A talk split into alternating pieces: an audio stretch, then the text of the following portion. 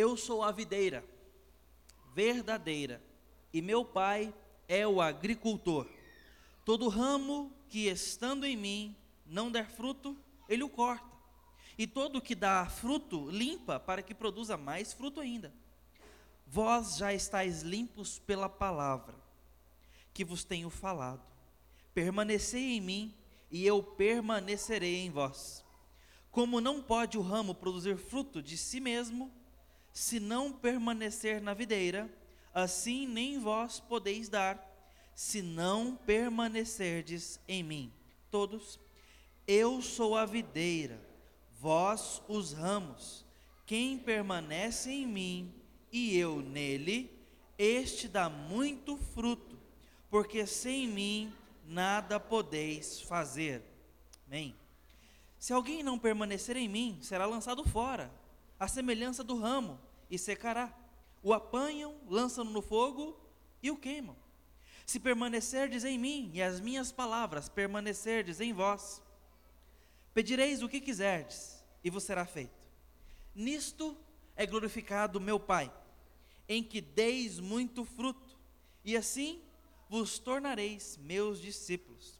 Como o Pai me amou, também eu vos amei.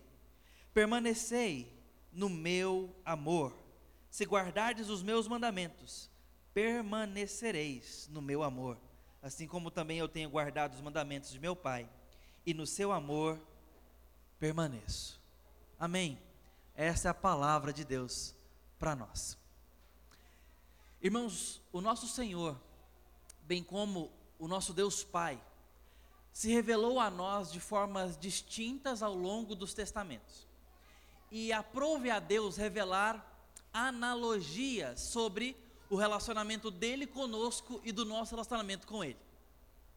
Muitas vezes ele se colocou como a figura de um guarda sobre o seu povo, porque ele de fato guardava o povo de Deus. Ele se colocou também como a figura de um leão, porque era assim que ele era a autoridade sobre o povo de Deus e sobre os seus inimigos também. Mas em outros momentos Deus se colocou também como uma figura de um pescador, de um general. E as figuras análogas vão se diversificando para nos mostrar que Deus tem estado conosco. Essas analogias nos ajudam didaticamente a compreender que um Deus complexo e santo tem se relacionado com pessoas finitas e pecadoras como a gente. E esta é uma figura, talvez, radical. Uma analogia para que a gente entenda quem somos diante do que Ele é e quem podemos ser juntos, um para com o outro. Então é nesse momento que ele diz que o Pai é o agricultor e que o Pai, portanto, preparou uma videira, o próprio Cristo. E essa videira, toda saudável, frutífera, tem ramos. E esses ramos, se nele, se na videira, se grudadas e enxertadas e nutridas nele, darão frutos. Esta é a dependência radical da nossa relação. Nesse momento, por meio dessa analogia, Cristo estava revelando verdades completamente práticas para nossa identidade, para nossa responsabilidade e para nossa espiritualidade. Quem somos? Ramos. Quem ele é? Videira. Quem é o pai? Um agricultor dessa relação. O que acontece, portanto? Aqueles que permanecem na videira dão fruto. Aqueles que não permanecem na videira secam e morrem. Essa é a parte figurativa. Qual que é a realidade disso? Cristo é o nutriente, a fonte da vida. Aqueles que guardam as palavras de Cristo, que o recebem, que permanecem na sua vontade, se relacionam com Ele, caminham com Ele, se nutrem e recebem vida, e deles partem vida para outros, porque frutificam, e o fruto é da árvore para que outros comam. Essa analogia fala sobre sermos bênção na vida de outros.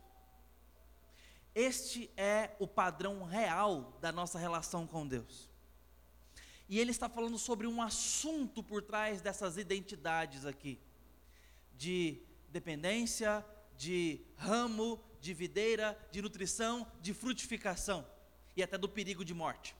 O que ele está falando é sobre a radical interdependência que nós temos.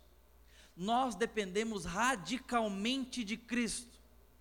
E radical aqui é de fato, pegando ainda carona com a analogia que o próprio Senhor nos colocou, porque nós precisamos ter radix ou raízes para nos nutrir de Cristo. É uma questão de vitalidade, de circulação de vida, de vasos de nutrientes. Se nós não formos enxertados na videira, se nós não somos ramos que permanecemos em Cristo, não teremos vida em nós mesmos. E o versículo 5 que lemos em conjunto, Cristo é absoluto no que diz: sem mim, nada podeis fazer. Cristo se coloca como cristocêntrico. Cristo revela que a vida é cristocentrada. Ou estamos em Cristo, ou não estamos em lugar nenhum no que diz respeito a viver. Ou estamos bebendo de Cristo, nos, nos nutrindo de Cristo, aprendendo nele, na palavra que ele revelou a nós, ou nós estamos caminhando para a morte. E nas palavras do texto, para secarmos e sermos jogados ao fogo. Mas que se nele nós vamos frutificar, além de termos a vida abastecida, nós vamos frutificar. E agora ele entra numa relação de glória, porque ele diz: E nisso o Pai é glorificado, que vocês deem frutos. Agora percebam, ele está falando sobre uma dependência radical e de uma responsabilidade ativa. É para dar fruto é para vocês frutificarem. E a vida está em frutificar. Isso glorifica o Pai. Mas frutificar, dar fruto, tem a ver com fazer, tem a ver com realizar, tem a ver com obras, com fé, com sentimentos, com ação, com aquilo que parte de nós. Mas o próprio Cristo falou de uma dependência radical. Nós não podemos fazer nada sem Ele. Então, esse Cristo que está nos avaliando, a partir dos frutos que damos, é o Cristo que gera os frutos para darmos. Em outras palavras, Deus não tem pedido nada de nós que Ele mesmo não tenha sido e feito por nós. O que Ele pede de nós, Ele é. O que Ele exige de nós, ele o faz por nós. E isso não gera em nós uma passividade mórbida. Porque ele está falando sobre o que podemos realizar. Sem ele, nada podemos fazer. Dependemos radicalmente dele. Porém, ele está falando sobre o que podemos fazer nele. E sabe o que podemos fazer quando crermos no seu Evangelho, quando estudarmos a palavra de Deus com temor e reverência e expectativa, como quem ouve a Deus, frutos surgirão a partir de nós. Pessoas colherão dos frutos que Deus dá, dos frutos que Deus gera, e Ele nos abençoará assim. E outras pessoas serão abençoadas através de nós. Pastor John Piper, um pastor batista, ele fala sobre uma ilustração que, sobre esse texto, comentando esse texto, que é muito peculiar a nós, para entender a aplicabilidade disso. Ele fala: olha, deixa eu, que, deixa eu fazer um exercício com você. Imagine a seguinte cena: que você, por um, uma razão de enfermidade, é, de saúde, enfim, com alguma questão, talvez um acidente, você venha a parar numa cama completamente paralisado, incapacitado. E que você dependa radicalmente de que te ajudem. Então você é abençoado com a figura de um amigo, daqueles mais chegados que irmão, e que chegam a você e falam assim: Olha, eu estou vendo a sua situação e eu estou aqui para te servir, eu vou te ajudar nesses dias. E ali está o seu amigo, dia e noite ao seu lado. De manhãzinha ele já está ali para poder te colocar sentado na cama para que você possa comer. Ele está aqui para te ajudar a servir a comida para você. Ele está aqui para te ajudar a levantar e te levar às portas para que você consiga usar o banheiro. Ele está aqui para te levar de volta para a cama, te deitar, trocar o travesseiro, acomodar as suas costas. Ali está o seu amigo dia e noite, te amando na prática, porque você depende radicalmente de ajuda e de que alguém lhe sirva, porque senão você não pode fazer nada. E agora imagine a seguinte cena: chegou uma visita esperada, alguém que veio te visitar e você agora está com seu amigo ali e ali vem a sua visita batendo a porta, tocando a campainha. A pergunta que o pastor faz em exercício para nós refletirmos sobre esse texto é a seguinte: Como é que você vai honrar esse amigo seu que está aqui te servindo? Qual é a forma de glorificá-lo, de louvá-lo, de honrá-lo? É dizendo: Ó, chegou uma visita, agora cai fora. Fica ali, eu não preciso de você não, eu vou, eu me, eu me viro. Não vira nada, você não consegue fazer nada. Mas eu, eu me dou conta. Claro que não, né? A forma mais óbvia de honrar esse amigo fiel é dependendo mais. É dependendo mesmo, dizendo: amigo, me coloca sentado aqui, põe um travesseiro aqui para eu me escorar, atende a porta porque chegou uma visita, você pode fazer isso por mim, por favor? E dizendo: amigo, você pode de repente nos servir um copo d'água aqui para nós? por gentileza, e um para você também, senta aqui com a gente, e dizendo: Amigo, você pode buscar uma cadeira para o meu convidado aqui? Amigo, me ajuda. Amigo, fica comigo. Amigo, continua me amando. Parece folga, né? Mas é assim que esse amigo vai ser honrado. Quando você comunicar sobre o amor e o serviço dele, ao de fato depender da sua ajuda.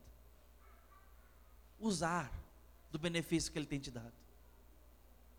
Essa é a gratidão de quem precisa, quando recebe e louva. Esse texto fala disso.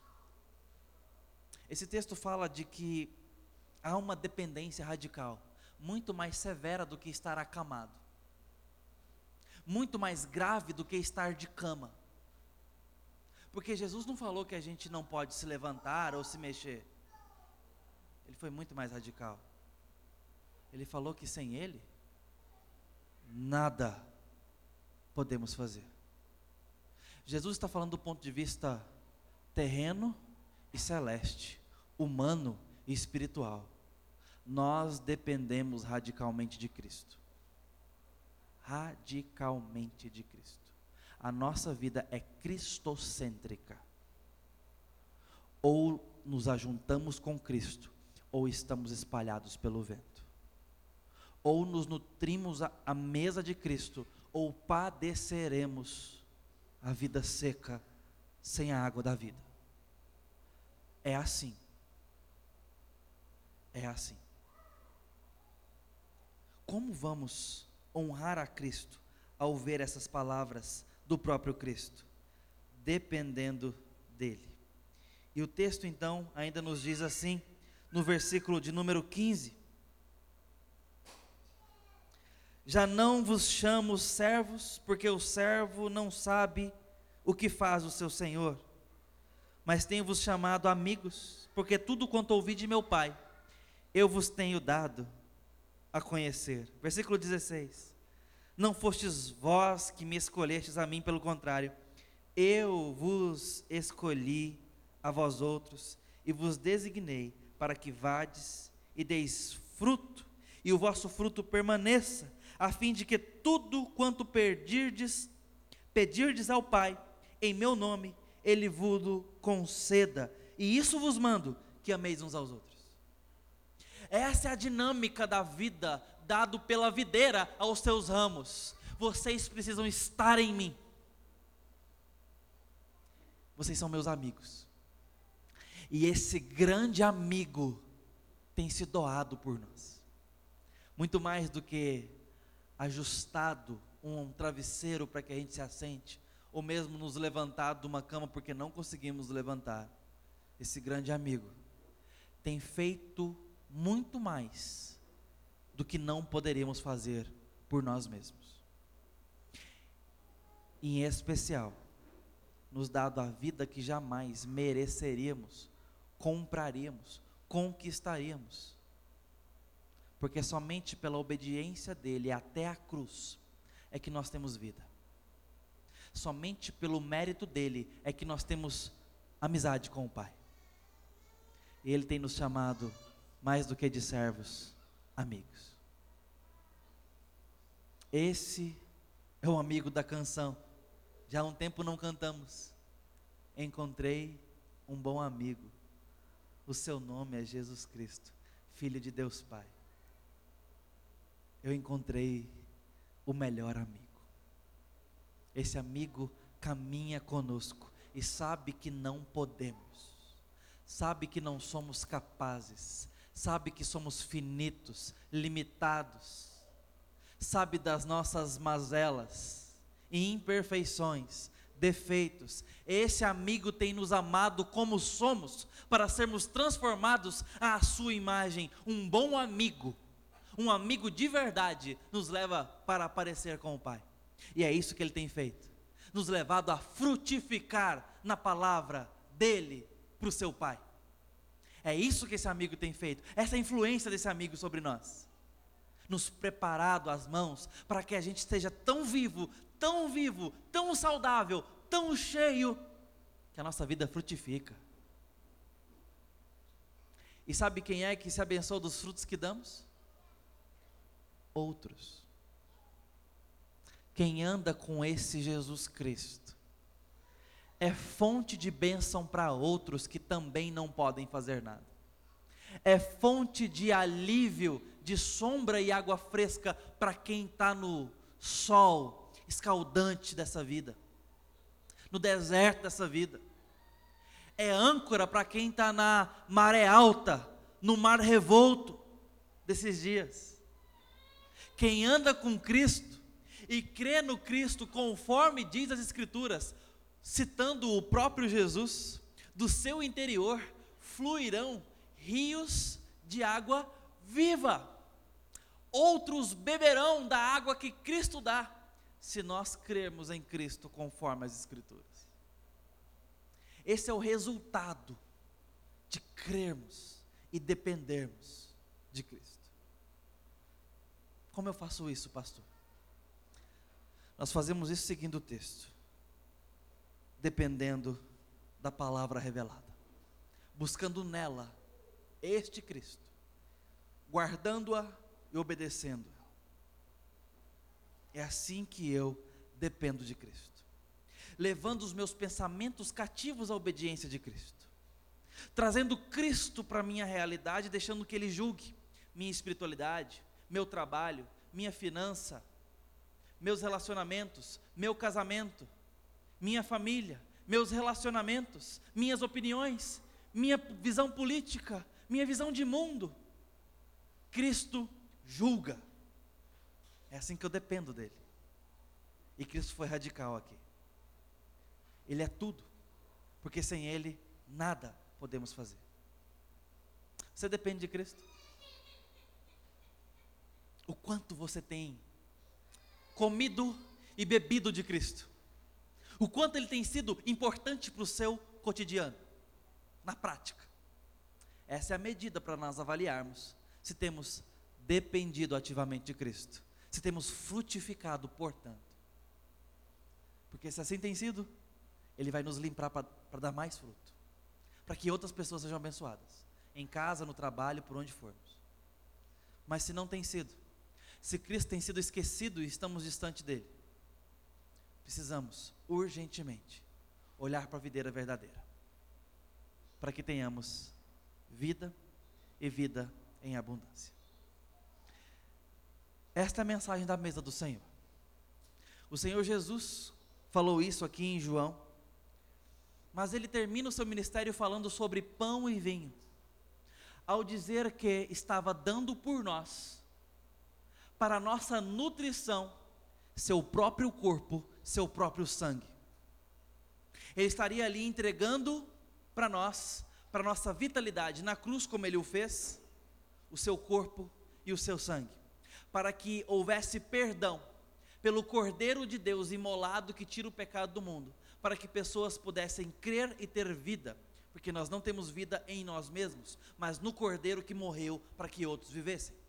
No mérito de Cristo, nós somos perdoados, alcançados, e precisamos crer para que isso aconteça. Precisamos crer na regeneração. Precisamos depender de Cristo e nos dobrarmos diante dele em dependência reverente. Senhor, que a tua cruz se projete sobre mim. Que o teu nome seja coroado em meu coração. Que o Senhor seja importante com essa magnitude à minha vida. Que eu dependa como quem depende de comida e bebida. O pão e o vinho na época de Jesus, no, no mundo antigo em que vemos, são comidas extremamente cotidianas. Para nós, hoje, o vinho pode ser algo um pouco mais requintado. Mas o vinho antigo com o pão do dia era comida do cotidiano. Dificilmente aquele povo ia ter problema no coração. Mas ali estava a comida do dia a dia deles. Logo, Jesus estava dizendo: Eu quero que vocês entendam que a dependência que vocês têm de mim é uma dependência cotidiana, é uma dependência do dia. Vocês dependem de mim diariamente. Ainda que a gente participe da ceia do Senhor, como Ele instituiu como um sacramento para nós, mensalmente, a ideia é que nós dependemos de Cristo como quem depende de comida. Que esta verdade reine na sua consciência, na minha consciência, para que eu busque a Cristo mais do que a minha própria saúde, porque eu preciso de Cristo até para comer bem. A minha dependência de Cristo é mais radical do que a minha dependência por alimento. Sabia que é essa a mensagem do jejum? Eu declaro para mim, para o mundo, para o diabo e para o próprio Deus, que eu preciso de Cristo mais do que o alimento do dia. Mas Deus não quer ver ninguém passando fome. Não estou falando que o jejum é isso. Porque Ele mesmo proveu o pão do dia. Mas o jejum serve para essa mensagem ao nosso coração. Porque precisamos ser lembrados constantemente que nada é mais necessário, urgente, do que Cristo em nós. Que Cristo seja abundante no seu coração. Que haja fé nessa comunidade. Nos nossos irmãos que estão aqui presencialmente e naqueles que estão nos acompanhando remotamente. Que Deus possa abençoá-lo, que Deus possa alcançá-lo aí no seu lar com mais fé também.